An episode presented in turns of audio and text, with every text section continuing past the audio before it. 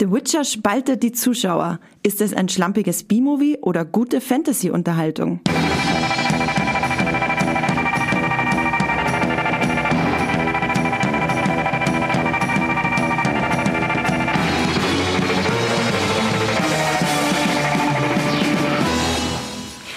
Herzlich willkommen zur neuen Ausgabe von Streamgestöber, dem Muipilot Podcast über alle Streamingdienste und Streaming-Serien, die gerade das Internet uns und euch da draußen begeistern. Wir begeben uns heute in die Tiefen von Netflix, von äh, der neuen großen Fantasy-Serie von Netflix, nämlich The Witcher. Und dafür habe ich äh, drei ganz tolle Kollegen bei mir und wir haben heute einen Special Guest von GamePro zur Unterstützung, weil natürlich The Witcher, ihr kennt die äh, oder vielleicht kennt ihr die Videospiele, die ähm, dem Ganzen vorangehen. Hallo Dennis. Hi. Schön, dass du da bist. Du hast die Spiele gespielt, oder? Genau, ich habe die Spiele größtenteils, muss ich sagen, gespielt. Und äh, ja, habe mir die Serie auch angeschaut und ja, was ich davon halte, hören wir dann gleich. genau, wir haben nämlich äh, definitiv sehr differenzierte Meinungen hier heute am Tisch. ich würde sagen, der Pegel schlägt leicht ins Negative, wobei ich versuchen werde, das Gegengewicht darzustellen. Ich fand das nämlich alles ganz großartig. Und dann begrüße ich unsere Muipilot-Chefredakteurin. Hallo Ines. Hallo Andrea. Hast du die Spiele gespielt oder die Witcher-Bücher gelesen? Ich habe Witcher 3 gespielt, großer Fan gewesen, mhm. äh, auch zu Ende gespielt, habe mich stundenlang durch die Wälder Mitteleuropas geschlagen, viele Kräuter gesammelt und Monster geschlagen. Äh, hab auch die Kurzgeschichten gelesen. An die Romane bin ich da nicht rangekommen, aber die Kurzgeschichten stehen in meinem Bücherregal. Alles klar, das heißt, du bist äh, bestens vorbereitet mit vielen Argumenten. Äh, hallo Max. Hallo. Hast du denn äh, Bücher gelesen oder Spiele gespielt von The Witcher? Ich bin tatsächlich das perfekte Testobjekt für diese Netflix-Serie. Ich kannte gar nichts. Ich habe auch bewusst mir dann nichts angeguckt vor, um das mal auf mich wirken zu lassen, wenn man weder die Bücher noch die Spiele kennt. Ich habe auch äh, weder die Bücher gelesen noch die Spiele gespielt. Ich kannte die Spiele, ich habe da beim Spielen ein bisschen zugeguckt, aber es ist nicht meine Art von Spiel, deswegen habe ich mich da auch gar nie herangewagt. Ich habe jetzt, bevor wir loslegen, noch eine kleine Bitte an euch da draußen. Ähm, bewertet uns doch bei iTunes und hinterlasst uns einen Kommentar, wenn ihr gerne Streamgestöber hört. Wir freuen uns über jeden Stern und jedes Wort. Und dann würde ich sagen, auf ins Streamgestöber. Wir lassen euch noch kurz ein kleines Highlight hier, das wir zuletzt gestreamt haben. Max, was hast du dir denn angeguckt am Wochenende? Oh, ich habe am Wochenende gewünscht äh, die neue Netflix-BBC-Koproduktion Dracula. Uh. Ist von den beiden Sherlock-Machern, Mark Gettis und Stephen Moffat. Äh, und in der Hauptrolle Claes Bang als Dracula. Und die hat mir so gut gefallen. Ich hatte erst gar keine Erwartung an die Serie. Und es fängt auch an wie so eine dröge Romanadaption von Bram, äh, Bram Stokers Dracula und wird dann aber auch sehr schnell doppelbödig mit sehr vielen Twists und Wendungen hat so eine Krimi-Richtung teilweise. Also wie viele Folgen? Äh, drei Folgen an 90 Minuten. Wie bei Sherlock. Genau, wie bei Sherlock. Und hm. die ist extrem gruselig, die Serie. Die hat so tolle oh. Maskeneffekte, erinnert so ein bisschen an diesen Hammer-Horror aus den 70ern. Das klingt tatsächlich ziemlich verlockend. Ich glaube, das werde ich mir auch angucken. Ines, du hast auch Netflix geguckt am Wochenende, habe ich gehört. Genau, ich habe auch gebinged. Äh, Messias, die neue Netflix-Serie die äh, ziemlich kontrovers auch angenommen wurde weltweit, weil sie sich mit einem interessanten äh, Möglichkeitsspiel äh, beschäftigt. Was wäre, wenn Jesus jetzt nochmal auf die Welt käme? Und ich kann so viel verraten, wir als Menschheit werden absolut überfordert. Aber wie sie damit spielt, äh, fand ich sehr interessant. Sie ist auch technisch sehr hochwertig, vom Setting sehr hochwertig. Also mir hat sie eigentlich sehr gut gefallen. Kann man sich das so ein bisschen vorstellen wie eine Alienlandung? Wo alle erstmal total überfordert sind mit so einer neuen Spezies? Nee, eher wie Homeland mit Jesus.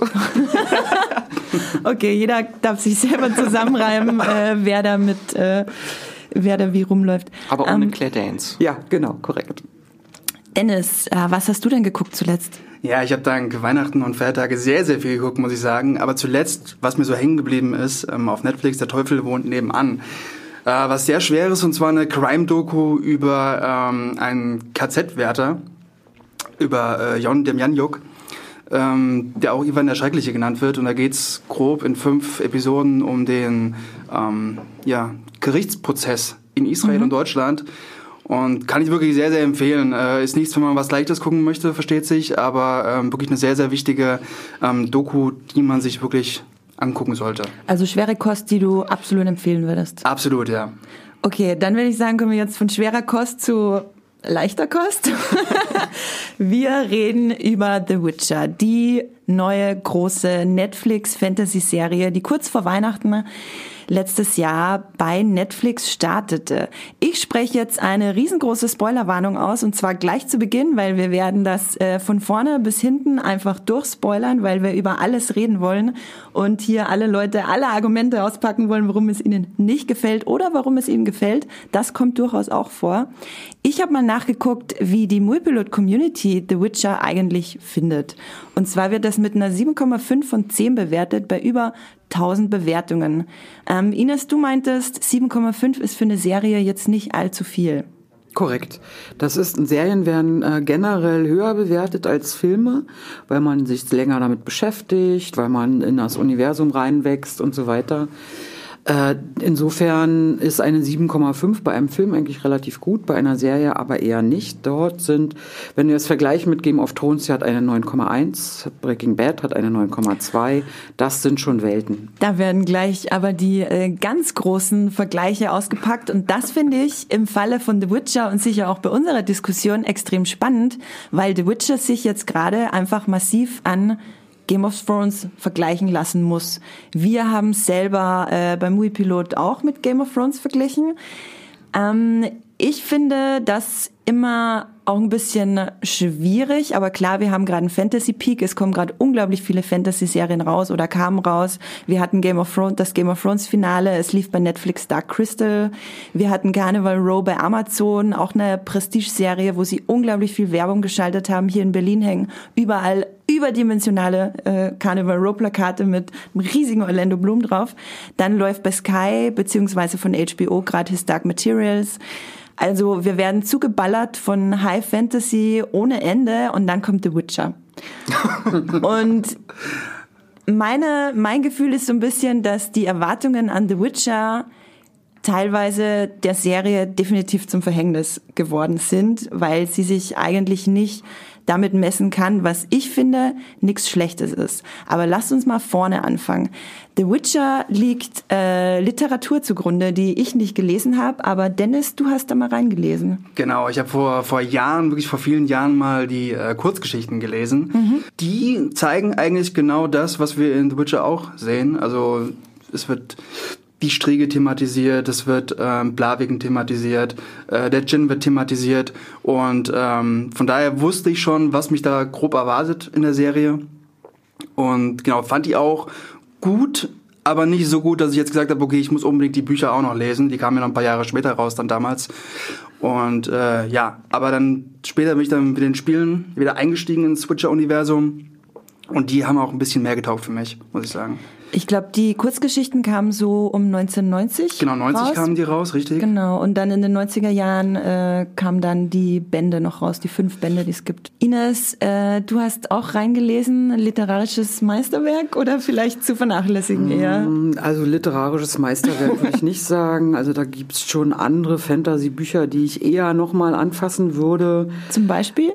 Äh, Hast du irgendwas, was du vergleichen könntest, aber sagen würdest, das ist meilenweit besser geschrieben? Also, also äh, der Goldene Kompass zum Beispiel mhm. ist schon besser geschrieben, mhm. äh, hat auch mehr äh, Metaebenen drin. Das ist in bei dem polnischen Autor eben nicht so richtig. Und ich glaube, es wird zwar mal gesagt, es ist ein Bestseller, aber wenn es nicht die Spiele gegeben hätte, glaube ich nicht, dass er über Polen oder Mitteleuropa irgendwie hinausgegangen wäre.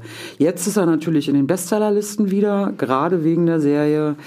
Ähm, das wird aber auch, glaube ich, so ein bisschen der, der Serie zum Verhängnis, weil sich die Macher nicht so richtig entscheiden können, was wollen wir denn überhaupt für eine Zielgruppe erreichen. Mhm. Weil klar, man hat die Buchleser, die erwarten, dass es auch die Geschichten des Buchs erzählt werden. Man hat die Spieleleute, die ein bisschen eine andere Geschichte ja bekommen, äh, wo einige Handlungsstränge gar nicht vorkommen, neue Figuren eingeführt werden und so weiter. Und die Serie steht so ein bisschen dazwischen, weil sie eben mit diesen vier, und dann hat man natürlich die große Zielgruppe jener, die weder das eine noch das andere kennen, so wie Max. Ja. Und, äh, und dann kommt diese Serie und ja, entscheidet sich leider nicht für eine der Zielgruppen und das ist das große Problem.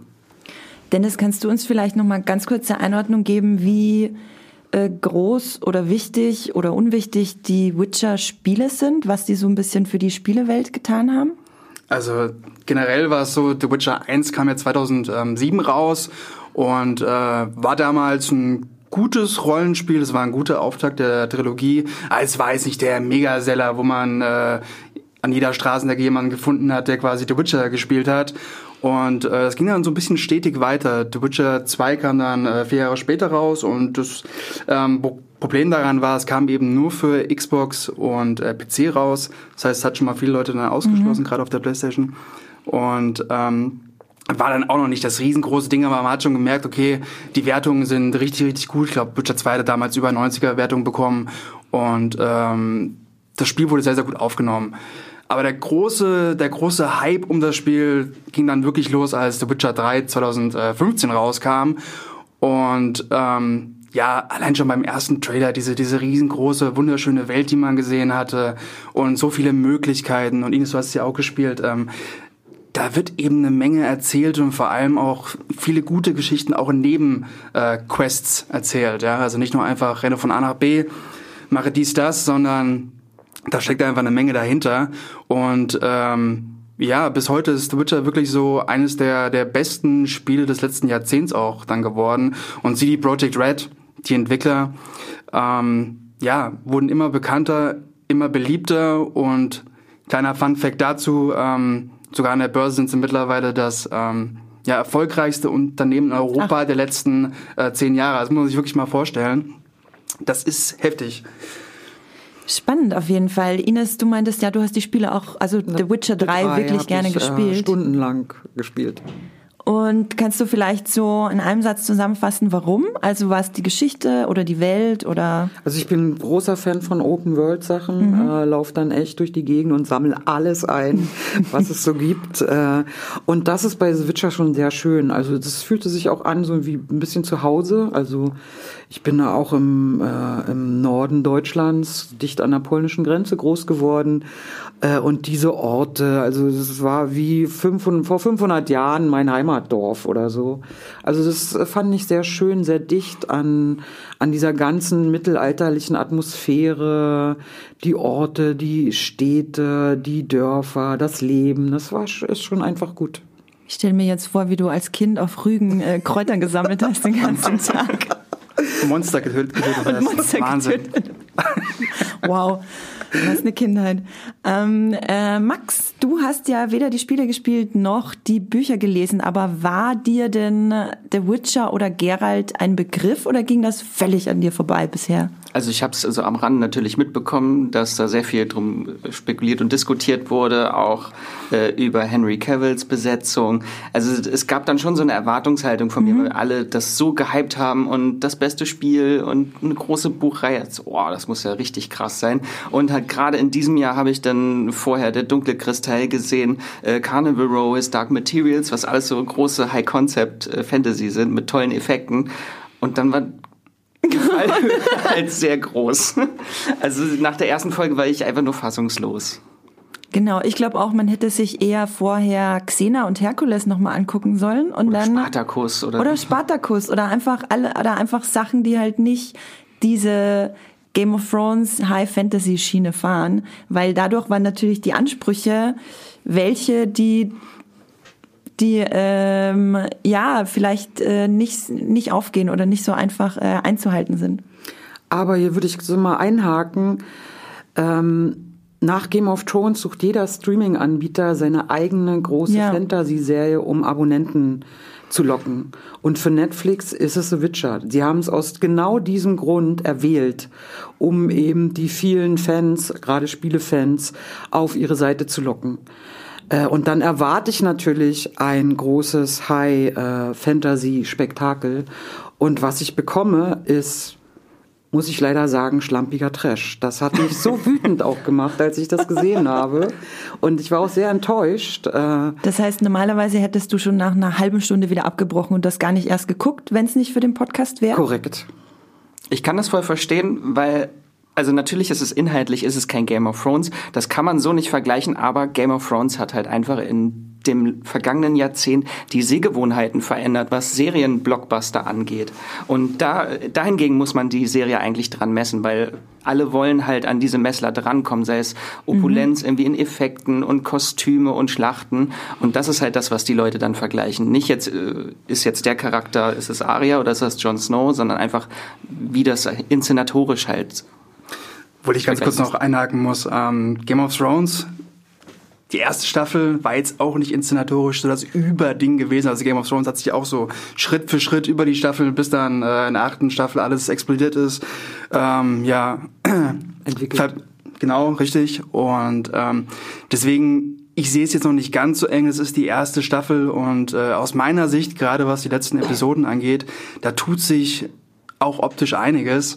Ähm, jetzt kommt es aber wirklich mega drauf an, wie die zweite Staffel, wie es da weitergeht und ob es dann wirklich sich weiterentwickelt oder ob es wirklich stagniert und sagt, okay, wir haben jede Folge dieses Monster of the Week und dann geht's halt weiter. Mal schauen. Deswegen sehe ich es noch nicht ganz so kritisch, ist die erste Staffel. Aber ja. Es ist auch, glaube ich, liegt auch an der Vorlage, weil es halt äh, jetzt die erste Staffel sich wirklich sehr auf dieses Kurzgeschichtenformat konzentriert hat und danach kommt ja diese Hauptreihe, die alles viel geradliniger erzählt. Genau, Also ich ja. sehe das auch, dass die erste Staffel eigentlich nur ein Prolog ist. Also das sieht man auch an den Intros in den einzelnen Sehr Folgen. Dass, episodischer Prolog. Genau, und das eins, sogar das Intro, dass das eigentliche Intro auch erst in der letzten Folge zu sehen ist. Ja. Und die ganze erste Staffel halt nur ein Prolog ist. Aber haben wir in diesem Streaming-Zeitalter überhaupt so viel oder hatten Anbieter so viel Zeit, eine ganze Staffel als Prolog zu inszenieren? Also sind dann nicht eher die Zuschauer schon weg, weil sie schon bei Herr der Ringe sind, der nächst, die nächstes Jahr oder übernächstes Jahr kommen? Bei Bei, der nächsten großen genau. Fantasy-Serie, also diese Zeit haben sie ja gar nicht, finde ich, da so viel zu entwickeln. Natürlich, also ihr seid jetzt optimistisch und glaubt daran, äh, ist okay. Schauen wir mal. Also. Man muss ja dazu sagen, also hier gehen die Meinungen schon verstärkt in die Richtung, dass die Serie nicht allzu viel zu bieten hat. Ich glaube, ich bin da eine sehr große Ausnahme. Ich finde es einfach fantastisch und war von der ersten Folge an wirklich gehuckt, mochte die Charaktere, ich mochte die Welt, ich mochte auch die Kostüme, auch wenn sie einfach diesen B-Movie-Flair haben, aber ich stehe da auch einfach ein bisschen drauf. Und ja, Dennis, was, willst du was dazu sagen? Nee, überhaupt nicht. Also, Er guckt sehr wertend. Ihr könnt es nicht sehen, aber er guckt sehr wertend. Ich gucke einfach dann äh, zu Max T-Shirt, weil da ist Baby Yoda drauf und dann geht's mir wieder gut. Ja, ich verbreite Freude. ähm, lasst uns dann auch vielleicht gleich zum Inhalt gehen von The Witcher. Einfach wirklich gleich ins Eingemachte, was äh, Showrunnerin Lauren Schmidt und ihr Team da produziert und auf die Beine gestellt haben. Vielleicht beginnen wir einfach sofort mit dem allergrößten Kritikpunkt, den auch Leute, äh, die die Serie wirklich mögen, als Kritikpunkt erwähnen, und zwar die verwirrenden Timelines. Und zwar, dass man wirklich die ganze erste Staffel, alle acht Folgen lang nicht weiß, wer ist da jetzt wo und vor allem wann ist diese Person gerade. Ich habe mich ein bisschen an Dark äh, erinnert gefühlt, Oh je. wobei ich das Gefühl hatte, dass The Witcher eigentlich gar nicht so verwirrend sein möchte, es aber trotzdem ein bisschen unbeholfenerweise ist. Wie ging's dir damit, Max? Mit Ich hatte direkt davor Watchmen gesehen. Ach so, na dann. Und die machen ja, also ohne jetzt groß was zu verraten, da gibt's halt auch was ähnliches. Also eigentlich ist es so der gleiche Twist irgendwie wie in The Witcher. Und da habe ich mich dann schon gefreut, so, oh, jetzt, jetzt möchte ich in der nächsten Serie auch wieder nach Hinweisen suchen, was in welcher Zeitlinie spielt. Das fand ich dann ganz witzig, aber es war halt, für den Plot an sich hat es halt nichts gebracht. Also es war halt einfach nur so ein Gimmick, ohne jetzt irgendwie, dass das irgendwie toll aufgelöst wurde. Na, ich glaube ja, dass sie damit versucht haben, äh, die, ich sag jetzt mal, die Lücken und die Schlechtigkeit des Drehbuchs, das hört sich jetzt wirklich hart an, da, der, dem noch eine Komplexität äh, beizumischen, dass nicht ganz so schlimm wird, dass sich Leute wenigstens noch etwas fragen dabei, äh, eben, äh, wann ist jemand, wo ist er denn jetzt und so weiter. Ich finde auch, dass das The Witcher, wie gesagt, ich fand es wahnsinnig unterhaltsam. Ich finde, das hätte die Serie wirklich, äh, die erste Staffel wirklich nicht nötig gehabt, weil ich habe mich halt auch von diesem Monster beziehungsweise Case of the Week einfach blendend unterhalten gefühlt. Spätestens als der Bade aufgetreten ist, lag ich sowieso vor Lachen nur noch am Boden und habe mitgesungen, meine Ukulele ausgepackt. ähm, ich möchte an der Stelle kurz eine Sprachnachricht vorspielen. Wir haben nämlich äh, auch Sprachnachrichten von unseren Hörern zugeschickt bekommen, dass äh, ihr da draußen übrigens auch jederzeit machen könnt. Schickt uns eine Sprachnachricht. Wie das funktioniert, findet ihr in den Show Notes beziehungsweise in der Beschreibung des Podcasts. Hi, ich bin Franz und ich wollte mal kurz was zu Witcher sagen. Ja, es ist eine Serie, auf die ich mich gefreut habe, sehr, sehr lange. Und ich finde, die ist auch sehr, sehr gut gelungen. Ich habe nichts daran zu meckern, bis auf eine ganz große Sache. Und zwar sind das die Zeitsprünge. Ja, also, dass nirgendwo darauf hingewiesen wurde, das war zehn Jahre eher, das war, keine Ahnung, ein bisschen später. Ich musste mir jetzt alles selber zusammenreimen und das ging ja so in Folge 3 los und hat sich erst in Folge 6, 7, 8 dann aufgelöst. Fand ich sehr, sehr schade. Ja, danke für die Sprachnachricht, Franz. Äh, mir ging es tatsächlich ganz genauso. Ich fand es auch schade. Bis jetzt hat sich nämlich in meinem Kopf irgendwie, es hat sich einfach manifestiert, dass die dritte Folge oder war das die vierte Folge eine Flashback-Episode ist. Dabei ist es einfach nur der Zeitstrang von Gerald, der halt da chronologisch weitererzählt wurde. Ähm, ganz äh, mega verwirrend ist einfach, die Leute sehen immer gleich aus. Sie haben und haben ja auch zehn Jahre lang dasselbe Kleid an. Also ich habe im Schrank auch noch T-Shirts, die ich vor zehn Jahren getragen habe. Ja, aber, aber ziehst du sie auch jeden Tag an? Nein, nicht wenn ich in den Krieg ziehe. Ähm, mir ist das mit dem Kleid gar nicht aufgefallen. Ich kann mir vorstellen, vielleicht haben sie das der Einfachheit halber gemacht, dass man sie einfach erkennen kann jederzeit. Aber wie gesagt, also es wird wirklich kein Hinweis gegeben. Normalerweise werden ja Hinweise gegeben, aber so muss man sich halt selber irgendwie sich einfach nur drauf einlassen. Wie sehr verwirrend fandest du das, Dennis? Ich fand es ziemlich verwirrend. Also ähm, ich wusste ja ungefähr, was in den einzelnen Episoden dann weiter passiert, aber ich mag es überhaupt nicht, wenn ich die ganze Zeit gucke und überlegen muss, bin ich jetzt ähm, 20 Jahre vorher, bin ich 20 Jahre in der Zukunft und äh, so eine kleine Texteinblendung, wir sind im Jahr, was weiß ich, 1000 irgendwas, hätte mir schon vollkommen ausgereicht. Ähm, und ich finde es dann auch so ein bisschen schlampig, auch gerade wenn die Leute immer gleich aussehen. Ähm, ich überlege dann die ganze Zeit und kann mich gar nicht mehr auf die Serie konzentrieren, also wirklich nicht mehr Spaß am Gucken haben, sondern überlege nur die ganze Zeit, wo wer gerade spielt und dann springt es die ganze Zeit hin und her. Und ähm, das war auch ein riesengroßer Kritikpunkt bei mir auch. Also das hätte man einfach leicht lösen können. Was Ines auch gesagt hat, ich denke auch, er wollte da so ein bisschen Komplexität, äh, bisschen Schwere reinbringen, ähm, aber hat es halt einfach nicht ähm, geschafft. Weil wenn ich nur so eine Methode habe, um eine Serie dann die Leute zum Nachdenken zu bringen, ja, dann kann ich es vielleicht auch einfach lassen und das Ganze eher so als leichte Unterhaltung laufen lassen. Aber sie halten sich natürlich an die Bücher. Ne? Da, bei den Kurzgeschichten mhm. ist es ja auch, man hat keine Einordnung in die Zeit. Äh, sie laufen auch sehr durcheinander, also weil man nicht weiß, äh, wo sich, äh, wann sich Gerald jetzt mit diesem oder jenem Monster beschäftigt hat. Also da sind sie dicht dran. Hm. Äh, ja, ob es für eine Serie gut ist, äh, mag jeder für sich entscheiden. Also mir hat das gefallen, dieses äh, diese Schnitzeljagd nach irgendwelchen Hinweisen zu suchen. Es ging ja irgendwie schon, das erste Mal, dass ich das gemerkt habe, war, glaube ich, in Folge drei, wo man mhm. König Folters dann irgendwie in junger Version plötzlich irgendwo sieht, bei ja. Jennifer. Und so, hä, haben wir die nicht gerade, ist die nicht schon tot? Und äh, ja. Und dann ging es halt los, dass wirklich immer nur irgendwelche Nebensätze, dass Jennifer sagt, oh, ich mache das jetzt schon irgendwie seit drei Jahrzehnten. Denke ich, okay, 30 Jahre später sind wir jetzt. Und dann sagt Gerald einmal in einer Folge, oh, zwölf Jahre lang war ich jetzt nicht hier. Gut, das ist zwölf Jahre später. Weil wir ja. auch nicht wissen, wie alt Siri eigentlich ist. Das wird auch nur in irgendeinem Nebensatz mal erwähnt so. Ja, ich dachte, also die erste Folge fand ich sehr verwirrend. Da wusste ich einfach weder, wo ich bin, wo das hingehen soll, wer diese Leute sind. Und warum sind da nackte Frauen, die Äpfel pflücken? Warum sind da? Diese Szene ist sowieso der Hammer. Ich dachte mir auch, was, was ist hier los? Das war, da musste ich dann kurz an Game of Thrones denken und an diese Brust, äh, Brüstequote, die sie da irgendwann scheinbar eingeführt Erfüllt haben. in Folge 1 schon. Erfüllt in Folge 1, einfach gleich abgehakt und dann äh, war gut. Ähm, nee, genau, die Timeline, ich habe in der ersten Folge noch nicht verstanden, dass das verschiedene Timelines sind. Das kam dann auch in Folge zwei, kam mir, dämmerte mir so langsam der Gedanke, dass es vielleicht deswegen so alles keinen Sinn macht, weil das einfach in verschiedenen Zeitebenen spielt. Und dann in Folge drei beziehungsweise spätestens in Folge 4, wenn dann ja. der Witcher und der Bade auf die eigentlich bereits tote äh, Königin treffen, dann ist klar, dass da mit der Zeit irgendwas nicht stimmt und dann kann man sich das langsam zusammenreimen. Äh, ich würde gerne noch mal auf diese Szene mit den äh, nackten Frauen und den Äpfeln Ja. Gerne, kommen. gerne. Äh, ähm, Die standen da einfach nur da und haben so ihre Hände irgendwie Die in der haben die Luft gestreichelt geschraubt. einfach nur. Oder? Ja, ja, die haben, hatten einen Korb und die Äpfel gestreichelt. Also, aber um die geht's mir eigentlich. Nein, ich habe geht schon es eher darum, dass sich der Zauberer, ja, also in den Kurzgeschichten befindet sich der Zauberer in einem Turm und Renfri belagert diesen Turm, um Mhm. ihn sozusagen zu ermorden, zu töten, also aus Rache. Ja. Und das ist auch ein Problem dieser Serie. Das kriegt man ja gar nicht mit. Man kann ja gar nicht diesen Ort verorten, sag ich jetzt mal. Wir wissen gar nicht, warum, warum Renfi, äh, also mit ihren Männern dort eigentlich Ja. den belagert in dieser Stadt. Äh, und das finde ich so schade. Äh, dass, äh, das ist auch ein Problem der ganzen Serie. Es wird häufig von dem Kontinent geredet, aber der Zuschauer kann sich diesen Kontinent gar nicht vorstellen. Außer er hat vielleicht die Bücherkarte, äh, die Spielekarte Mhm, ja. im Kopf oder hat noch mal sich die Karte aus den Büchern angeguckt.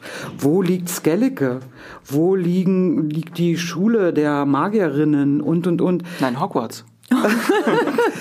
Das, äh, und das finde ich so Sorry. traurig, dass so viel Potenzial äh, liegen gelassen wird und der Zuschauer irgendwie in so ein Wasser geworfen wird und nun schwimm mal los. Das musst du jetzt irgendwie alles selber rausfinden. Das heißt, die Macher haben nicht dran gedacht. Das heißt, du hättest dir mehr visuelle Unterstützung für die räumliche Orientierung gewünscht.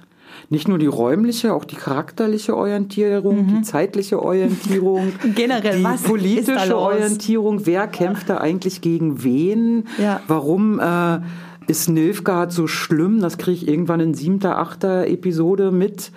Und, und, und. Also alles ist so, ja, sehr äh, schwach. Da muss ich vielleicht an dieser Stelle nochmal sagen, ich habe mir gestern äh, die ersten paar Folgen von Xena angeguckt. Das könnt ihr übrigens alles auf YouTube gucken. Ähm, und die erste Folge von Xena hat mich so unfassbar an The Witcher erinnert. Ich bin, ich bin wieder fast von der Couch gefallen. Also in der ersten Szene reitet äh, Xena mit ihrem Pferd ins Dorf und man kriegt halt mit, dass die Leute sie alle hassen, dass sie eigentlich nur äh, g- kämpfen will und eigentlich im Herzen gut ist und dann entspinnen sich da so Konflikte, die eigentlich, die man eins zu eins auf The Witcher übertragen könnte. Und ich bin dann noch irgendwie hängen geblieben und habe mir vier, fünf, sechs Episoden angeguckt und mich einfach wieder dran erinnert, warum ich Xena so gerne mag und was vielleicht auch ein Grund ist, warum ich The Witcher so viel besser finde als ihr, weil ich einfach einen Hang zu dieser Art von Serien habe. Mich stört das in keinster Weise, dass da nichts erklärt wird mich, also ich lasse mich dann halt einfach auf die Charaktere ein und wenn ich die Charaktere mag, dann reicht mir das. Und ich habe Gerald von Riva äh, in Form von Henry Cavill mit Perücke und äh, Linsen, wie nennt man das? Kontaktlinsen. Kontaktlinsen. Einfach wirklich geliebt. Und lass uns doch mal über Henry Cavill reden. Meine Frage, wie findet ihr das Casting von Henry Cavill als The Witcher? Das ist sehr, sehr Danke, schwer. dass du sagst, Ines. Hm. Das ist sehr, sehr schwer. Also ich kann ja mal anfangen. Ähm, bei mir war es eben so, generell ähm, Gerald in den Spielen oder auch alles, was man bislang von Zeichnungen von Gerald gesehen hat, wirkt halt nicht so wie der größte Schönling aller Zeiten. Da ist jemand mit ganz vielen Narben im Gesicht und äh, ähm, das wirkt alles nicht so perfekt. Und dann sehe ich wirklich Henry Cavill, Superman vor mir und ich habe eben dieses Bild. Und das ist ein ganz großes Problem auch von mir selber. Ich weiß, Henry Cavill ist der Superman, jetzt steht er vor mir als der Witcher. Und ähm, es hat sehr, sehr lange gebraucht, bis ich mich da reingefunden habe. Ähm, am Schluss muss ich sagen, fand ich jetzt gar nicht so wild. Also ich denke, er hat das gut gemacht. Ähm, zu Beginn hat er einfach nicht viel zu tun. Er hat seine ganzen One-Liner, die er abspult und äh, gegen Ende wird es ein bisschen mehr. Das ist jetzt nicht sein Problem, aber ich hätte mir da schon jemanden gewünscht, der so ein bisschen, bisschen dreckiger aussieht. Und das hätte man auch ganz einfach machen können. Einfach durch, durch die Maske. Ich meine, am Körper sieht man es ja selber er hat überall die Narben. Das wird ja auch gezeigt. Das finde ich auch super. Aber ich brauche The Witcher nicht als ähm, Schönling Henry Cavill vor mir. Ich habe das Gefühl, die Serie also funktioniert vielleicht deshalb so gut, weil sie da so einen schönen, muskulösen Mann besetzen und das dann einfach diesen Herkules- und Xena-Flair so ein hat. Sexsymbol machen sie. Genau, so ein Sexsymbol. Ja, Wie glaube, mit dieser tighten Lederkleidung, die ja offenbar ständig zerrissen ist bei den äh, Ja. Er sagt Dreharbeiten. ja auch, das ist zu eng. Ja. Aber ich glaube, das ist auch ein großer Kompromiss zwischen Spielen und Büchern, weil äh, gerade in den Spielen ist Geralt ja auch so ein stämmiger Typ und da wollte man auch so ein bisschen den Spielern das gerecht tun und sagen, okay, hier habt ihr euren stämmigen Geralt aus, aus den Spielen, aber ähm, trotzdem hat man auch viele Sachen wieder aus den Büchern genommen. Also man hat es zu viel gemischt und das ist ja auch generell ein weiteres Problem, dass es eben so vieles ähm, vermischt wurde und ja.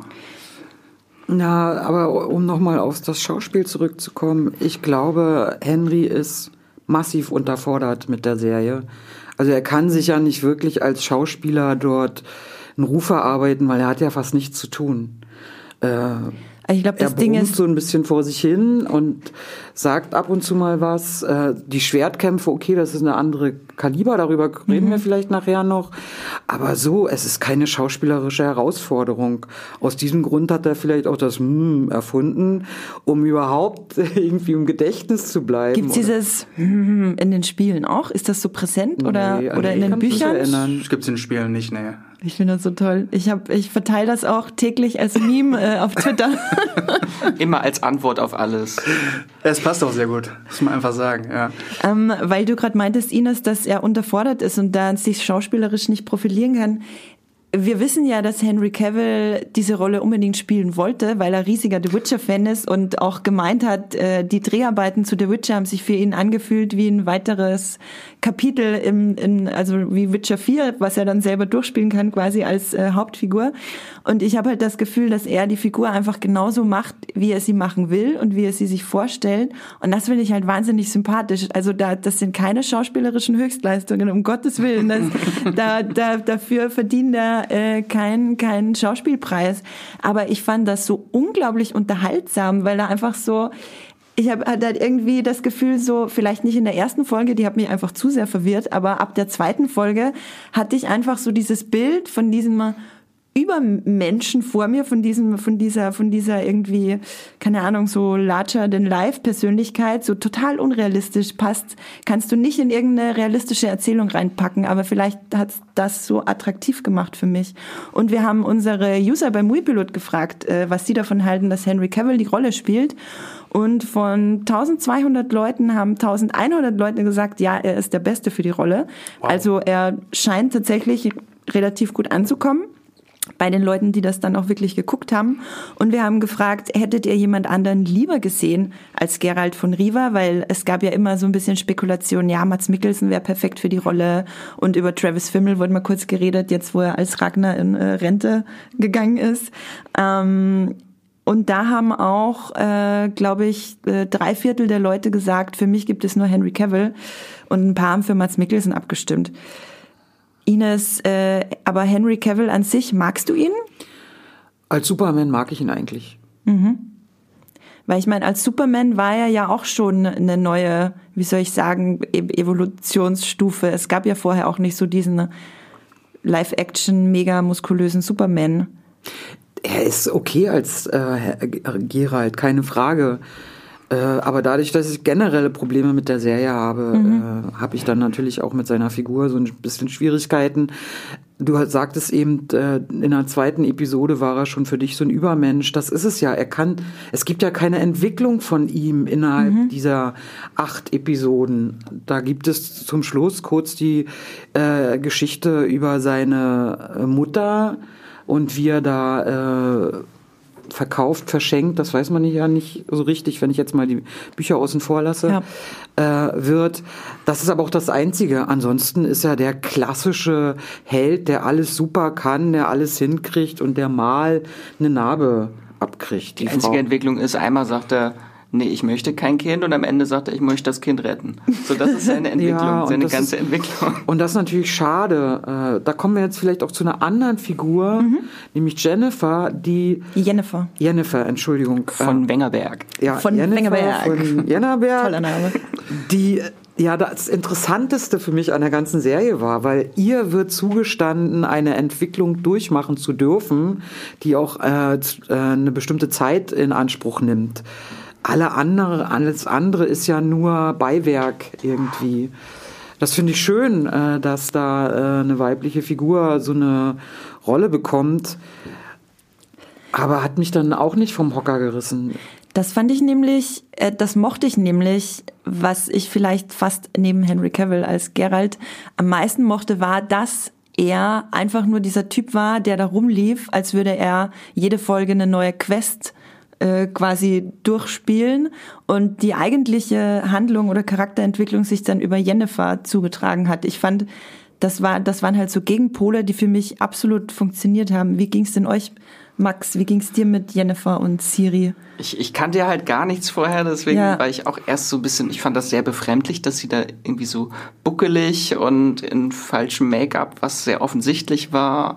Also, und dann diese Harry Potter Kräuterkunde-Stunden. Die fand ich toll. Also, Dieses Hogwarts. ja, also in der Folge wusste ich dann halt, dass es, okay, das wird jetzt ein bisschen trashig hier.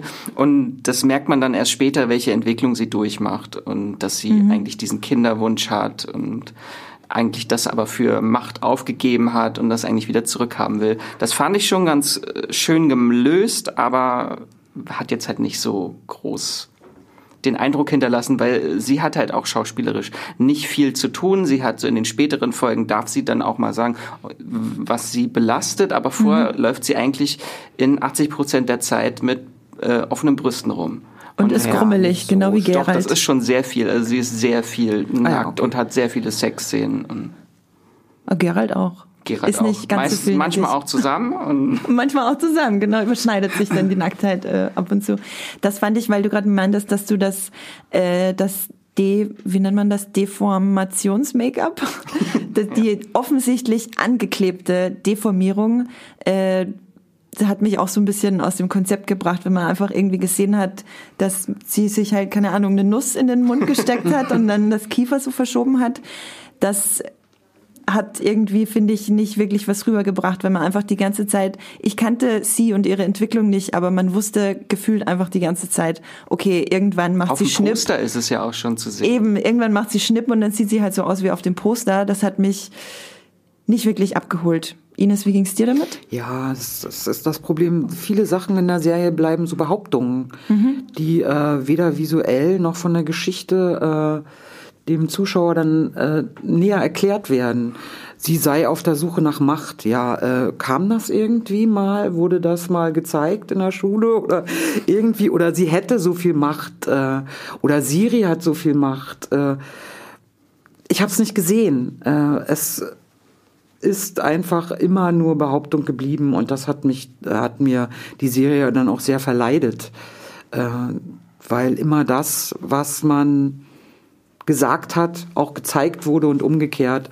Es gibt keine, keine, ja, zum Beispiel, ich muss wieder auf Game of Thrones zurückkommen. Kleinfinger ist so eine, so eine herrliche Figur, die was anderes sagt, als er meint und noch was Drittes tut.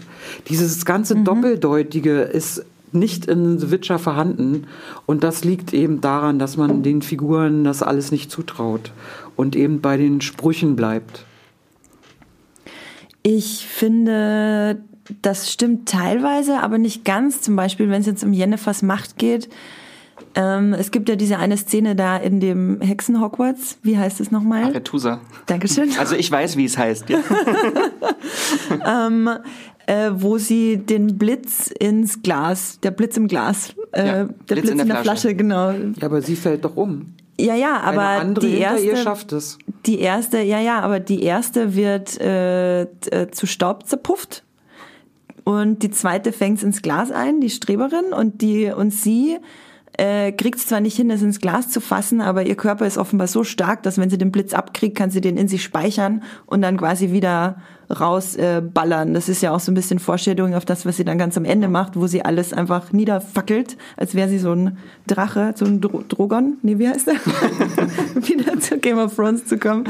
Ähm, äh, aber es bleibt wirklich meistens nur bei diesen kleinen. Sie kann gut Portale.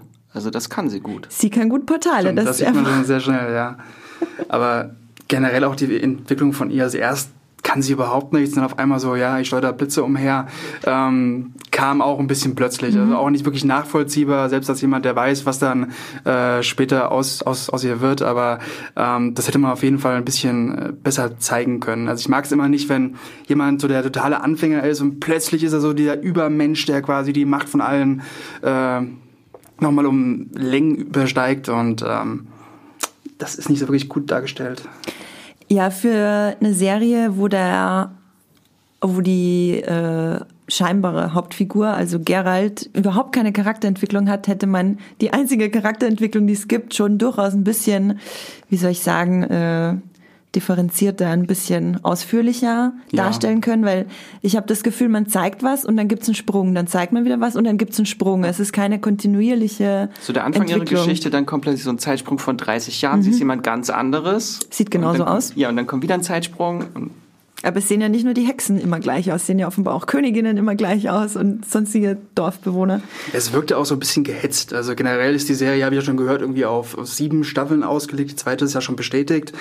Und da frage ich mich auch, warum nimmt man sich dann nicht noch ein bisschen mehr Zeit, um Ja. äh, zu zeigen, wie es eben funktioniert, wie Jennifer eben an die Macht kommt und holpert das nicht so dahin. Also gerade wenn man das auf so lange Zeit auslegt, dann muss doch zumindest noch zehn Minuten Zeit sein, um das zu erzählen. Es fehlen ja auch nur so äh, kleine Szenen, wo, es gezeigt wird. Da muss ja nicht irgendwie eine Folge nur über ihre Machtentwicklung gezeigt werden, sondern einfach nur so kleine Szenen, wo man weiß, okay, mh, da geht's bergauf bei ihr, aber nicht auf einmal, äh, ich kann keinen Stein heben, bis zu, ich schleuder Blitze um mich. Also ja, Ähm, ich habe ja beim Mui-Pilot äh, die Leute noch ein bisschen zu Henry Cavill und den Charakteren äh, generell ausgequetscht.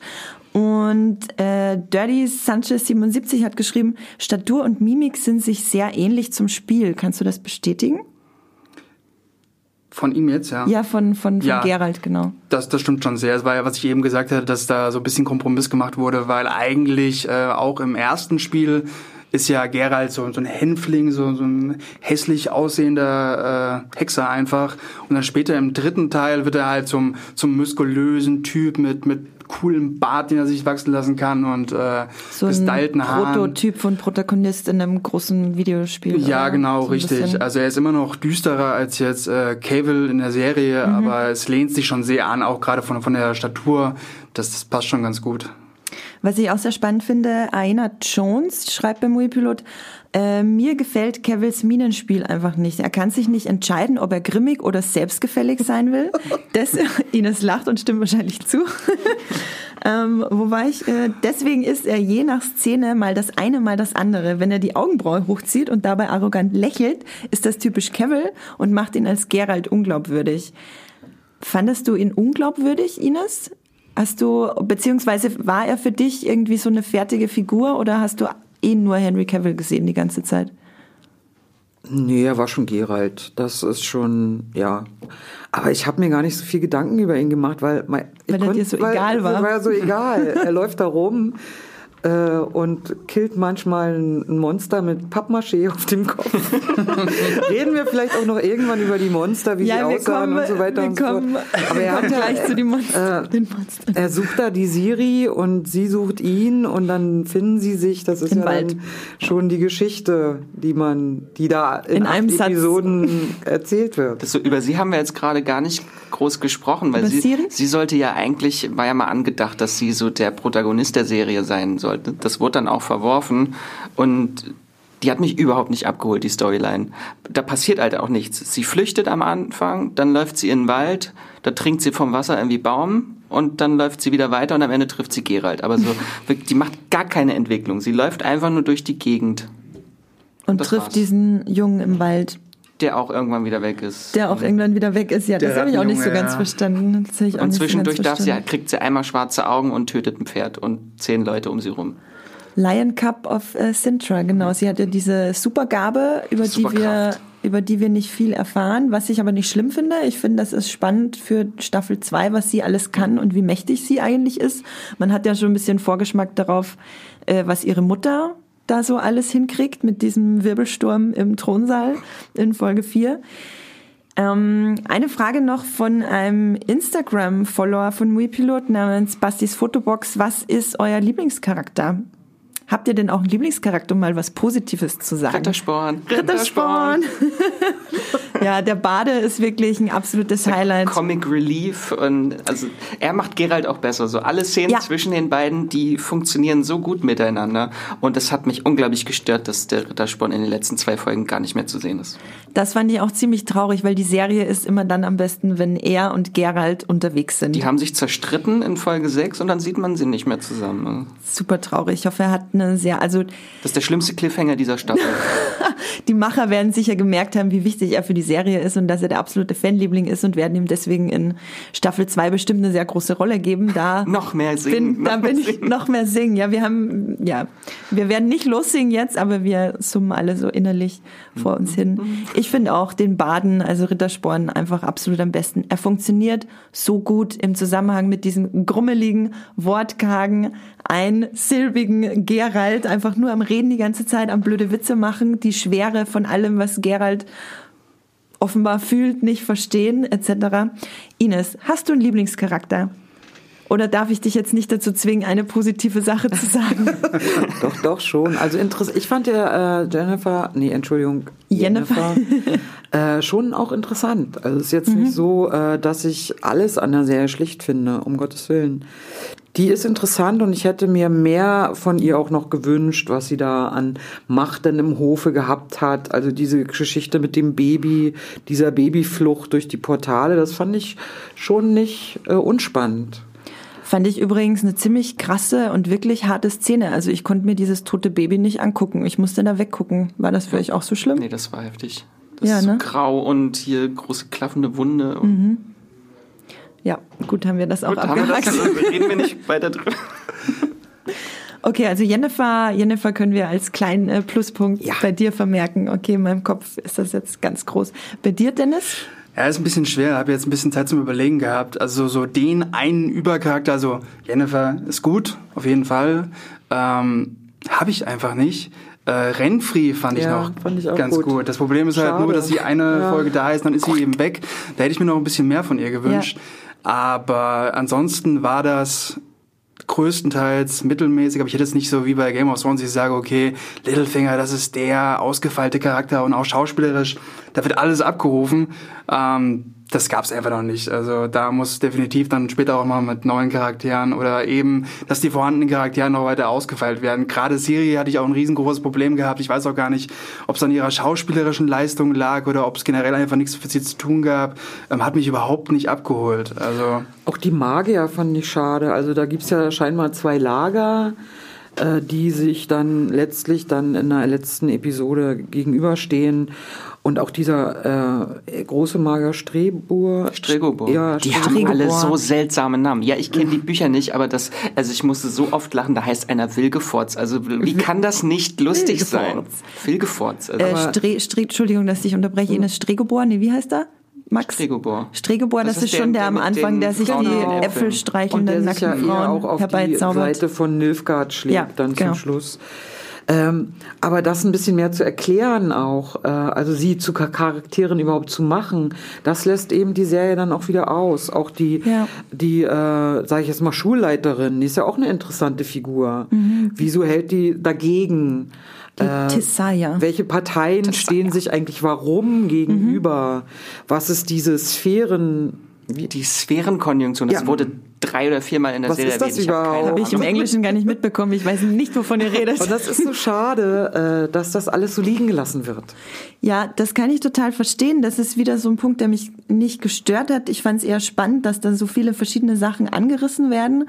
Und gerade deswegen freue ich mich auch wahnsinnig auf äh, die zweite Staffel. Ich, also ich werde nicht die Bücher lesen, einfach weil ich kein großer Bücherleser bin. Aber ich habe auch Lust bekommen, äh, Witcher 3 zu spielen. Und ich habe auch gelesen, die Verkaufszahlen von Witcher 3 sind ja auch so hoch wie seit Beginn nicht mehr zurzeit. Ja, das ist der Wahnsinn. Also generell hat sich das Spiel ja schon super gut verkauft, aber jetzt gab es halt eben auch durch die Serie einen neuen Spielerekord auf Steam. Das ist halt Wahnsinn. Ich meine, das Spiel ist 2015 rausgekommen, mhm. 2019 im Dezember gibt's einen neuen Spielerekord. Also ähm, ja, aber wer es noch nicht gespielt hat, ähm, ihr braucht auch nicht die Vorgänger spielen.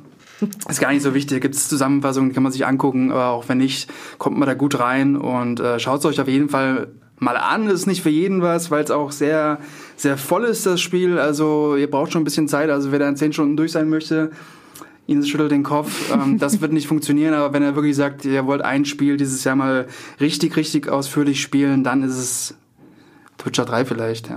Ines, wie viele hundert Stunden hast du in Witcher 3 eigentlich verbracht? Zähle ich Gott sei Dank nicht, wie viel ich spiele, dann hätte ich ein schlechtes Gewissen. Ich würde sagen, wir beschließen den, die Diskussion um das äh, kontroverse Drehbuch mit äh, einer zweiten Sprachnachricht von einem unserer User. Nochmal danke an diese Sprachnachricht. Der fasst nochmal so ein bisschen zusammen, was er alles gut findet an der Serie. Aufgrund der Bitte von Max äh, die positiven Aspekte von The Witcher mal zusammengefasst. Es ist ein unheimlich guter Cast, äh, meiner Ansicht nach. Äh, die schauspielerische Leistung äh, kommt super gut rüber, sowohl vom Protagonisten, der Name ist mir leider gerade entfallen, als auch von den Nebendarstellerinnen. Äh, an Siri muss man sich ein bisschen gewöhnen, aber im Endeffekt finde ich auch sehr gut geactet. Und äh, auch wenn die ähm, wenn die Handlung beim ersten Mal schauen sehr undurchschaubar ist, ist es beim zweiten Mal schauen umso geiler. Also es hat einen Mehrwerteffekt, aber auch bloß, wenn man sich das erstmal durchgezwungen hat. Ich habe mich einfach super doll auf diese Serie gefreut gehabt. Aufgrund dessen war es eben auch für mich möglich, diese Serie durchzubingen.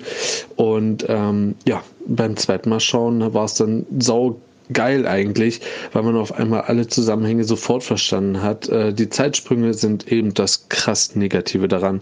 Ansonsten auch eine sehr gute Kameraführung, äh, eigentlich auch ein sehr gutes Color Grading. Ja. Ja, danke für die Sprachnachricht. Ich kann für mich sagen, ich fand es auch schon beim ersten Mal durchschauen saugeil, äh, um es in den Worten des äh, Hörers zu sagen. Wir kommen jetzt vom Drehbuch zur Inszenierung. Da möchte ich gleich vorweg äh, vielleicht den größten Pluspunkt der Serie, den man so im Netz äh, findet, ansprechen, und zwar die Kampfchoreografie. Die Schwertkämpfe und generell die Kampfchoreografie, schweres Wort, ähm, für die, Max, du meintest, da hat er sich den Mission Impossible Stunt-Choreografen nee, also geholt? Für die Serie überhaupt äh, ist der Kampfchoreograf Wladimir Furdik. Den kennen viele als den Nachtkönig genau. aus Game of Thrones. Mhm. Außer in der ersten Folge. Die erste Folge wurde nämlich nochmal komplett neu gedreht fast. Äh, das sieht man ein bisschen an den Kostümen, weil in der zweiten Folge sieht man das sehr bei äh, Girals Perücke, die ganz schlimm aussieht. Endlich und mal die Haare gewaschen einfach wahrscheinlich. Und in der ersten Folge ist das diese schöne, strähnige, wo er dann auch nur ein T-Shirt trägt. Und dafür hat Henry Cavill, also soll Henry Cavill selbst äh, nochmal Wolfgang Stegemann engagiert haben, ins Boot geholt haben, mit mhm. dem er bereits bei Mission Impossible Fallout die berühmte WC-Szene, Bartklopp-Szene gemacht Großartige Szene. Und das sieht man halt auch in diesem blabigen Kampf, dass diese, dieses Intensive, dass mhm. sehr dicht inszeniert ist und sehr brutal auch. Also ich glaube, keine Folge ist mehr so brutal wie die erste Folge. So die und Schlacht, kein, kein Kampf mehr werden. so äh, gut inszeniert auch. Ja. Ja. also das zieht einen schon wirklich rein. Da merkt man, dass da ein absoluter Hollywood-Profi am Werk war, finde ich, äh, wie sich die Kamera mit der Choreografie mitbewegt, wie das choreografiert das war gute ist. Gute deutsche Wertarbeit Wolfgang Stegemann. Wolfgang Stegemann. Ähm, bleiben wir noch mal kurz bei dem Positiven. Dennis Ines, Kampfchoreografie. Absolut Fandet super. ihr gut? Ja, ja, das war schon sehenswert. Geht doch. Geht doch. Also wo er dem einen irgendwie das äh, Schwert irgendwie in den Mund steckt und dann nach oben wegzieht. Also es war so brutal. Dachte ich auch, sind wir hier bei Jason Momoa in Sie oder was ist hier, um noch mal eine Apple TV Plus Serie zu erwähnen? Um sie überhaupt mal zu erwähnen. Um sie überhaupt mal zu erwähnen, genau. Nicht, dass sie gut wäre. Guckt lieber The Witcher. The Witcher finde ich besser.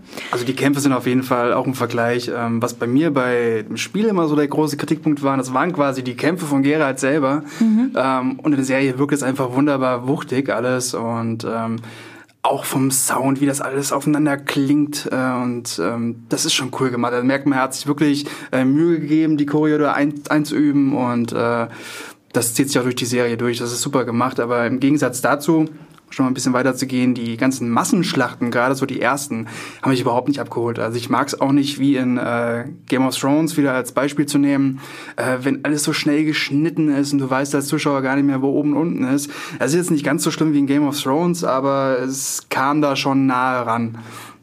Da flogen nur Körperteile irgendwie durch die Gegend Hui. und einmal kriegt jemand einen Pfeil ins Auge, der eist und dann ist schon vorbei. Und ja, es wirkte so ein bisschen dahingeschludert. Also ja. gerade wenn ich solche Massenschlachten habe, gerade in der ersten Folge, wo ich so ein bisschen zeigen möchte, was da ähm, gehen könnte in der, in der Serie, dann will ich das schon ein bisschen besser haben. gerade heutzutage, mhm. wenn man halt diese Ansprüche hat, und, ähm, und da hat man so stark die Greenscreen-Szenen gesehen, finde ich, in dieser Schlachtenszene am Anfang, wo die auf dem Schlachtfeld alle sich äh, aufeinander zulaufen, hat man gesehen, das ist die bewegen sich schneller als ihre Füße und dass das nur per Computer eingefügt wurde, alles. Da sind, also oft sind halt die Effekte ziemlich schlecht in der Serie mhm. und manchmal aber auch wieder sehr gut. Also mhm. irgendwie diese Portalflucht von Jennifer sieht großartig aus von den Effekten und dann kommen wieder so kleine Monster, die irgendwie sehr schlecht animiert aussehen. Ja, das zählt eben die Kontinuität in genau. so verschiedensten äh, Bereichen. Ich möchte da, weil wir jetzt immer von Game of Thrones reden, möchte ich mal eine andere Serie, an die ich oft denken musste, viel mehr als, als an jede andere, abgesehen von Xena und Herkules, und zwar Vikings. Weil Vikings ist ein absolut absolut genial, was die großen Schlachtenszenen betrifft. Da sieht man wirklich, da wird nicht wirklich viel mit Greenscreen gearbeitet. Da stehen einfach ganz viele wahnsinnig gut äh, kostümierte und bewaffnete Leute, die Krieger, was? Wikinger, was? Menschen, ähm, die sich da einfach in einer großartigen, großartigen Choreografie kloppen und das wird auch immer mit vielen Totalen und Nahaufnahmen äh, die Belagerung von Paris ist gleich so die genau. beste Schlacht, finde ich, irgendwie ja. in der Serie, weil die hat so eine Dramaturgie auch. Mhm. Hier die Schlacht, äh, die eine Schlacht hat halt keine Dramaturgie. Ja. Auch die am Ende nicht wirklich, die ist auch sehr unübersichtlich. Aber, also die Schlacht von Sodden heißt sie, glaube ich, am Ende. Wo sie da in Winterfell genau. in, in, den Norden äh, ein Die letzte Festung vor dem Norden. Aber also die fand ich halt schon sehr schön inszeniert, so diese Tricks, die die Magier haben, dass sie da so Portale im Boden haben und da reinschießen mit Pfeilen und das genau. waren schon witzige Ideen, aber so wirklich so eine Dramaturgie innerhalb einer Schlacht mhm. fehlt mir. Da sind wir halt anderes gewöhnt halt in den letzten Jahren durch Game of Thrones oder besonders Vikings, die halt wirklich tolle Schlachten inszeniert haben. Ja, Vikings, also ich gucke Vikings wegen den Schlachten, ich gucke Vikings sicher nicht wegen der Handlung so, weil da passiert ja auch nicht viel, außer dass ständig jemand schwanger ist und dann gibt es eine nächste Generation und dann, und dann kloppen die sich wieder. Genau. Ähm, aber die Inszenierung von den Schlachten ist der Wahnsinn. Und was du gerade meintest, du fandest das bei der Abschlussschlacht, also die ganze mhm. letzte Folge von The Witcher jetzt, die achte Folge, äh, spannend, wenn man sie quasi so im Einzelkampf sieht, was sie da so, was sie da so machen das ist ja auch vielleicht so ein bisschen vergleichbar mit den ganzen Einzelschwertkämpfen, die wir vorher so haben. Das funktioniert alles super. Aber sobald, wie Ines du meintest, sobald es darum geht, dass man sich räumlich orientiert, dass Zusammenhänge hergestellt ja. werden, ist man völlig aufgeschmissen als Zuschauer. Ich wusste auch nicht, wo ist man da jetzt am Schlachtfeld? Sie steht auf dem Turm, sie hat einen Überblick über alles, aber ich hatte halt keinen Überblick, wo die jetzt sich überhaupt befinden. Wo ist dieses Tor, wo sie da ihre Ranken hochmacht? Ja, sie stand auf dem Turm, aber eigentlich hatte sie doch telepathisch den Überblick, oder? Muss ja, man dafür hoch auf dem Turm stehen? das habe ich mich gefragt. Ja, das merkt man aber dann schon, wie, entschuldigt auch das Wort, wie billig manches inszeniert ist, äh, weil wenn weil Totalen fehlen. Totalen heißt, ich muss einen großen Raum schaffen. Äh, dafür brauche ich Geld in irgendeiner Weise, ein, gut, ein gutes mhm. Set, äh, eine gute Aufnahmeleitung und und das und das fehlt so ein bisschen. Das sehe ich eigentlich fast gar nicht. Äh, welche Stadt, außer wie eine Postkarte vor die Kamera geklebt, äh, kannst du da räumlich wahrnehmen? Keine. Und das ist dann in Game of Thrones äh, schon wieder ganz anders, auch in anderen Serien, also ohne nicht weiter GOT sagen. Ähm, und das finde ich so traurig. Da bin, bin ich so ein bisschen ernüchternd äh, auf meinem Sofa gewesen. Meint ihr, es fehlt da ein bisschen am Budget, weil so gefühlt habe ich immer so die Netflix-Serien im Kopf und die sind ja größtenteils schon gut produziert. Ähm, hat man da einfach ein bisschen an der falschen Ecke gespart oder woran liegt das? Ich denke, es ging vielleicht alles viel zu schnell. Mhm. Äh, mhm. Zwischen Ankündigung mhm. und Aussendung oder äh, Veröffentlichung der Serie liegen ja vielleicht zweieinhalb Jahre, wenn es hochkommt, drei. Ja, also es ist ja auch eine ja, sehr turbulente nicht, Produktionsphase ja. gewesen. Die Drehbücher wurden mehrfach überarbeitet, deswegen wurden auch Folgen neu gedreht und dass die sich vielleicht nicht so über den Ton einig waren, dass es, das wirkt immer nicht alles wie aus einem Guss, ja, die Serie. Genau. Äh, und eine Serienproduktion, die nur drei, also gerade von so einer großen Fantasy-Serie, die nur drei Jahre in Anspruch oder sagen wir mal, dafür, dafür sind drei Jahre ziemlich wenig. Guckt euch jetzt Herr der Ringe an. Wann kommt es? 2022? Ja, 21, 22. Das sind schon mal fünf Frühestens Jahre. Ende 21 ja. auf jeden Vier Fall. Vier bis fünf Jahre für so eine mhm. Großproduktion, mhm. äh, die das eigentlich auch braucht, mhm. äh, um das alles zu entwickeln. Das heißt, die Hoffnung für die zweite Staffel ist dann auch eher gering, wenn die schon 2021 rauskommen soll. Das ist ja auch nicht mehr lange. Von daher kann mir vorstellen, dass der Produktionswert auf einem ähnlichen Level liegt dann. Mhm. Ich kann mir aber auch vorstellen, dass sie durchaus auch was dazulernen, so ja. dass sie sich über die Kritik Gedanken machen, weil ich habe das Gefühl, diese Serie ist sich eigentlich ziemlich gut bewusst darüber, was sie ist. So, dass sie nicht äh, die nächste große High-Fantasy-Serie ist. Ich habe das Gefühl, das weiß The Witcher durchaus. Ich meine, Netflix hat sich vielleicht was anderes erhofft, aber ich habe das Gefühl, The Witcher weiß, was es ist und will auch gar nichts anderes sein. Wie ging's euch damit? Äh, schwierig. Also so vom Ton her ja, aber mhm. weil es ist schon bewusst, dass sie so verschiedene Genres, jede Folge ist ein anderes Genre, das ist so ein wilder Mix irgendwie aus einem. Aber halt von der Inszenierung waren die sich halt nicht wirklich einig, was sie wollen. Das merkt man am stärksten, finde ich, an Geralds Haaren. Also Gerald hat drei verschieden, komplett unterschiedliche Perücken in dieser Serie und da, da hätten die sich doch vorher auf ein Design einigen können, statt jetzt, ja. dass es ständig von Szene zu Szene manchmal auch das Kostüm wechselt sieht man in der ersten Folge, geht er bei Stregobor, steht er vor diesem Turm, er geht in diesen Turm rein und hat was anderes an. Da denkt man natürlich, oh, das hat mit Magie zu tun. Nein, es hat damit zu tun, dass es neu gedreht wurde und sie vergessen haben, irgendwie auf Continuity, Continuity. zu achten. Dieser Blick, also Wahnsinn, also das ist mir nicht aufgefallen, sowas. Nee, mir auch nicht. Also sowas fällt mhm. mir gar nicht auf. Also wenn Perücken stören mich wenn sie schlecht sind. wenn ich irgendwann eine, eine Kurzhaarfrisur hätte oder sowas, das würde mir auf jeden Fall auffallen. Aber gerade so eine neue Perücke oder ob da mehr Strähnen drin sind oder sowas, ich glaube, das ist auch so ein Punkt, ähm, das fällt wirklich auf, wenn du richtiger Experte da drin bist. Also ja, also in der zweiten Folge war es am schlimmsten, da sah einfach aus wie äh, Lucius Malfoy irgendwie. der Vergleich ist schön, der gefällt mir, ja. Vielleicht ist die Showrunnerin, die hat ja nun nicht so viele Erfahrungen vorher gemacht. Äh, was hat sie gemacht? Sie, sie hat viel Netflix-Erfahrung. Ja. Sie hat bei Daredevil mitgearbeitet, dann hat sie bei, bei Defenders? Bei The Defenders hat sie mitgearbeitet und bei The Umbrella Academy. Was jetzt, also Daredevil lasse ich mal außen vor, aber die anderen beiden sind jetzt nicht unbedingt Aushängeschilder an schönen Serien. Also Defenders war, ist glaube ich das gleiche Problem wie bei The Witcher. Die Erwartungen waren halt von vielen Defenders Fans sehr hoch. Furchtbar schrecklich und furchtbar hässlich, muss ich nochmal anmerken. Das wirkte auch nicht wie aus einem Guss, weil sie es nicht nee. hinbekommen haben, diese verschiedenen mhm. Charaktere irgendwie zu einer Symbiose irgendwie zusammenzuführen. Ja, das um, nochmal dann ein Guss und nicht richtig hinbekommen. Da muss ich wirklich nochmal die Monster erwähnen, die das mich auch mit Schrecken auf meinem Sofa sitzen ließen. Äh, der komische Teufel wahrscheinlich. Ja, Teufel, da dachte ich, mein Gott, dem haben sie einen äh, Pappmaché-Hut auf den Kopf gesetzt. Ich fand der goldene Drache. Ich, oh, der Drache. Der Drache war wirklich furchtbar, das stimmt. Der Silvan, der Teufel, genau. Der wirkte wie ähm, aus so einem 90er Jahre irgendwie Fantasy-B-Movie. Ja, großartig. So Dungeons and Dragons irgendwie. Ich fand das, also dieser, wie heißt das, Silvan, äh, mit diesem komischen, äh, mit dieser offensichtlichen Maske auf dem Kopf. Ich fand ja. das trotzdem, mich hat das total mit, mich hat das total abgeholt. Ich, das war, das sah so fremdartig, so befremdlich aus und es war nicht die skurril perfekte, es war skurril und skurril finde ich gut. Ich guck äh, ja gerade nebenbei parallel immer jede Woche ein paar Folgen von der von Raumschiff Enterprise, also der alten 60er Jahre Star Trek Serie.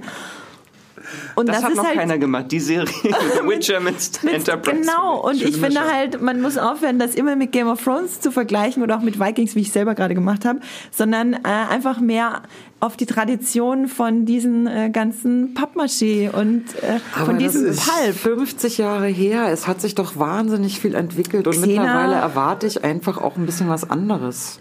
Ja. Und gerade vom größten Streaming-Anbieter der Welt erwarte ich auch was anderes. Ja, das, ja, das ist, ist auch, auch total, Entschuldigung, das ist auch total legitim. Dann sind einfach meine Erwartungen sind einfach komplett andere. Deswegen finde ich das ja anders. Ja. Also ich kann das auch komplett verstehen, wenn man damit seinen Spaß hat, wirklich. Aber das, das, das, wir glauben dir das, wir glauben dir das. Nein, das, das Problem bei mir ist einfach, ich werde da komplett rausgerissen. Also wenn ich sowas mhm. sehe, dass da jemand so ein Pappmagier auf dem Kopf hat oder gerade der Drache, wo ich, wo ich wirklich. Der war golden. Zehn, war golden, ja. Also was reißt mich wirklich für fünf bis zehn Minuten teilweise raus. Mhm. Und dann denke ich mir auch so, okay, hätte er nicht da noch ein bisschen mehr reinstecken können? Und meine, sie haben ja im Vorfeld schon gesagt, okay, ähm, CGI haben sie, soweit es geht, immer vermieden, wenn es halt ging. Ähm, aber da hat man halt auch gesehen, okay, wenn sie es mal nutzen mussten, zumindest in einigen Szenen, hat es wirklich nicht gut funktioniert. Und äh, wenn das Dieser Igelmann auch. Der, der, der sah doch ja, toll aus. der hätte wieder seinen Helm wieder aufziehen sollen. Das aber, aber das war, also das fand ich wirklich eine krass gut aussehende Maske. Also ja, das, das war mal wirklich eine gute Maske, nicht so Pappmaché. Ja, danke. Ja, die sah halt eher witzig aus. Sie war jetzt nicht unbedingt schlecht gemacht, das stimmt, ja. Aber ähm, Und äh, vielleicht noch ein Thema, das CGI. Da muss ich sagen, es beginnt ja in der allerersten Folge mit dem äh, Kikimora, Kikimora, diesem ja. hässlichen Spinnenviech, Mo Monster. Ja. Und das sah, finde ich, nicht allzu gut aus. Da fand ich das CGI nicht allzu gut. Wie ging es euch denn in der allerersten Und das Szene? wurde auch nachgedreht. Also das muss anscheinend Oha. noch schlechter ausgesehen haben.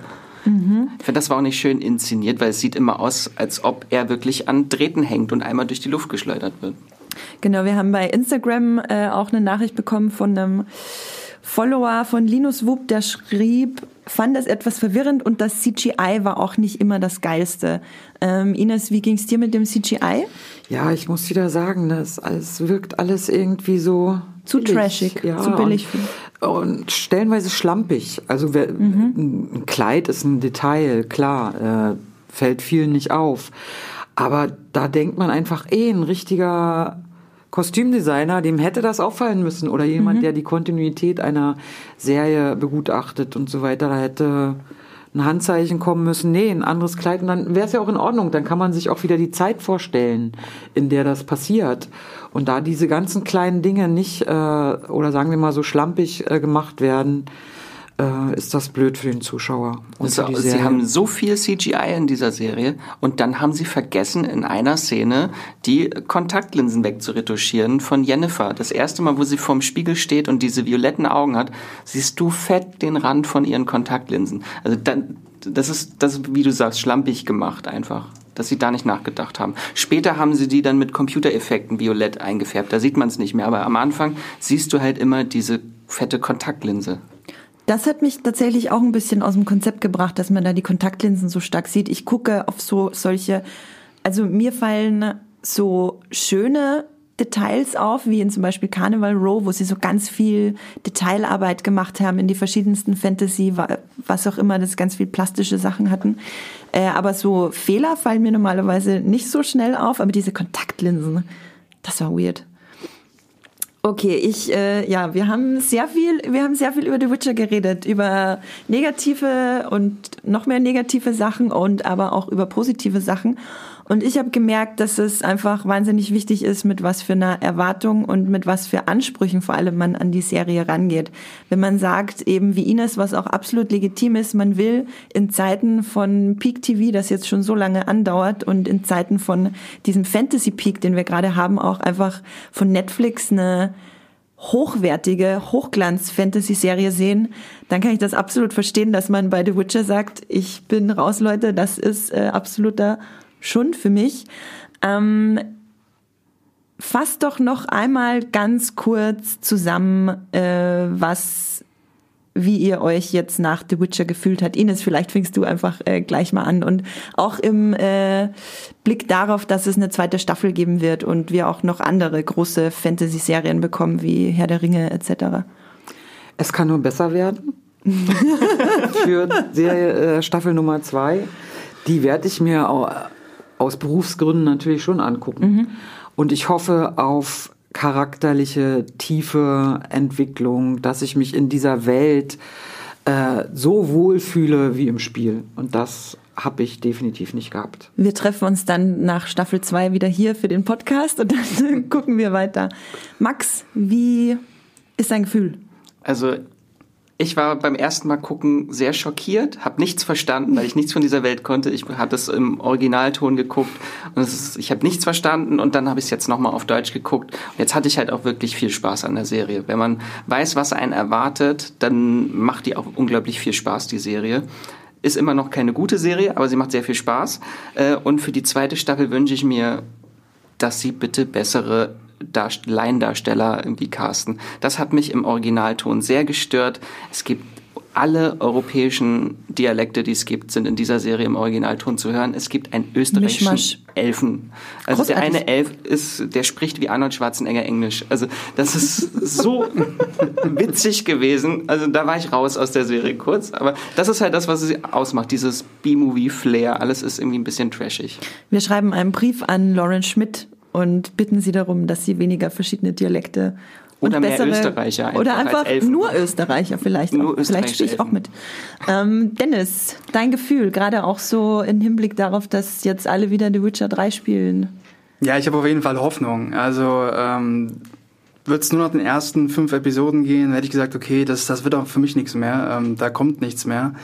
Ähm, aber die letzten drei Episoden fand ich auch von der Inszenierung wirklich gut und ich habe wirklich Hoffnung, dass es auch in, äh, in, der zweiten Staffel noch ein bisschen mehr, ein bisschen mehr ausfallen, ein bisschen mehr in die Tiefe gehen und so ein bisschen von diesem Hin und Her springen dann auch weggehen und vor allem wirklich die Hoffnung, dass sie nicht so, wie Ines schon sagte, schlampig arbeiten, also wirklich auch auf so kleine Details achten und auch so ein bisschen ähm, ja, dass, dass ich einfach nicht ständig rausgeworfen werde bei sowas. Also das fände ich gut. Die Hoffnung ist nicht aufgegeben, aber ich bin jetzt auch nicht so, dass ich sage, okay, die zweite Staffel, die wird mich auf jeden Fall umhauen. Und wenn es mich dann in den ersten Folgen der zweiten Staffel auch wirklich nicht packt, dann bin ich da auch ganz schnell wieder raus, weil dann nehme ich meinen Spiele Geralt, bin zufrieden damit und äh, erhoffe mir The Witcher 4, das ja auch kommen soll. Mhm. Zwar noch nicht in den nächsten Jahren, aber es kommt und ähm, bin damit auch zufrieden. Ja, ich kann abschließend so auf einer positiven Note zu enden, also gut eingefädelt, ähm, nochmal sagen, ich liebe The Witcher und freue mich wahnsinnig auf eine zweite Staffel.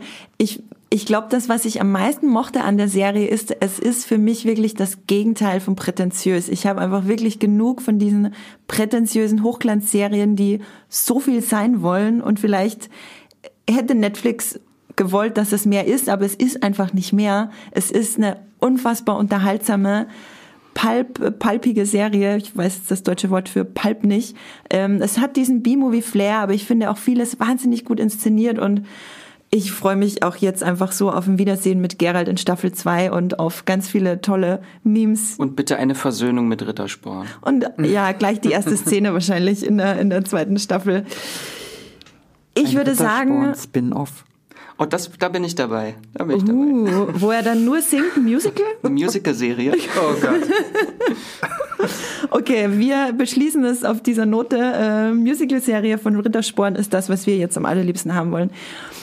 Ich würde sagen, wir gucken ganz kurz auf nächste Woche. Da wird es nämlich um Watchmen gehen. Das könnt ihr derzeit bei Sky gucken. Alle, äh, Max, wie viele Folgen Watchmen? Neun. Neun, neun, das ist eine interessante Zahl. Neun Folgen Watchmen, ihr habt's gehört.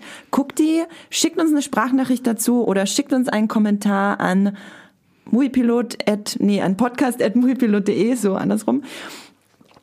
Und äh, Dennis, vielleicht fangen wir bei dir an. Wo kann man dich denn lesen? Wo findet man dich im Internet? Ja, meine Artikel kann man lesen auf gamepro.de. Also wenn ihr was wissen wollt über Konsolenspiele zur PS4, Xbox One oder zur Switch, dann könnt ihr gerne mal bei uns vorbeigucken. Ähm, würde uns freuen. Und auch wenn ihr mal äh, neben der täglichen News ein bisschen mehr Geschichten über Gaming erfahren wollt, seid ihr bei uns, glaube ich, ganz richtig. Hast du da einen äh, Nutzernamen oder ist das euer Klarname bei GamePro? Klarname, genau, richtig. Genau, dann sucht nach äh, Dennis Michel. Genau. Ines, wo kann man dich denn lesen? Äh, mich kann man auf Moviepilot lesen und vorrangig dort. Äh, bin zwar auch noch auf Twitter unterwegs, aber eher als passive Beobachterin der Welt, des Weltgeschehens. äh, zurzeit schreibe ich leider nicht so viel. Äh, viele andere Sachen, äh, Meetings äh, sind auf dem Plan. Genau. Meetings, Meetings, Meetings. Äh, Max, hast du auch so viele Meetings oder schreibst du auch was beim Moviepilot? Ich schreibe auch ab und zu. Uh. Also mich kann man lesen bei äh, Moviepilot oder bei Twitter und Instagram immer unter Wieselmax.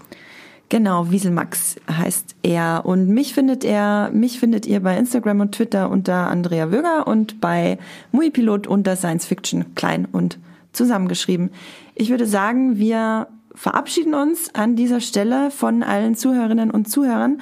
Und wenn ihr auch noch eine Meinung zu The Witcher habt, dann schreibt die uns gern an podcast.muipilot.de. Wir lesen uns das alles gerne durch und freuen uns natürlich auch über Feedback. Und ich sage Tschüss. Ciao. Mach's gut. Das war die neue Folge Streamgestöber. Abonniert uns bei Spotify, Apple oder der Podcast-App eures Vertrauens und wir freuen uns auch ganz besonders über eure Bewertungen. Die Musik wurde aufgenommen und produziert von Tomatenplatten. Feedback und Wünsche gehen an podcast.muipilot.de. Wie ihr mit eurer Sprachnachricht im Podcast landet, erfahrt ihr in den Shownotes und unter www.muipilot.de slash podcast.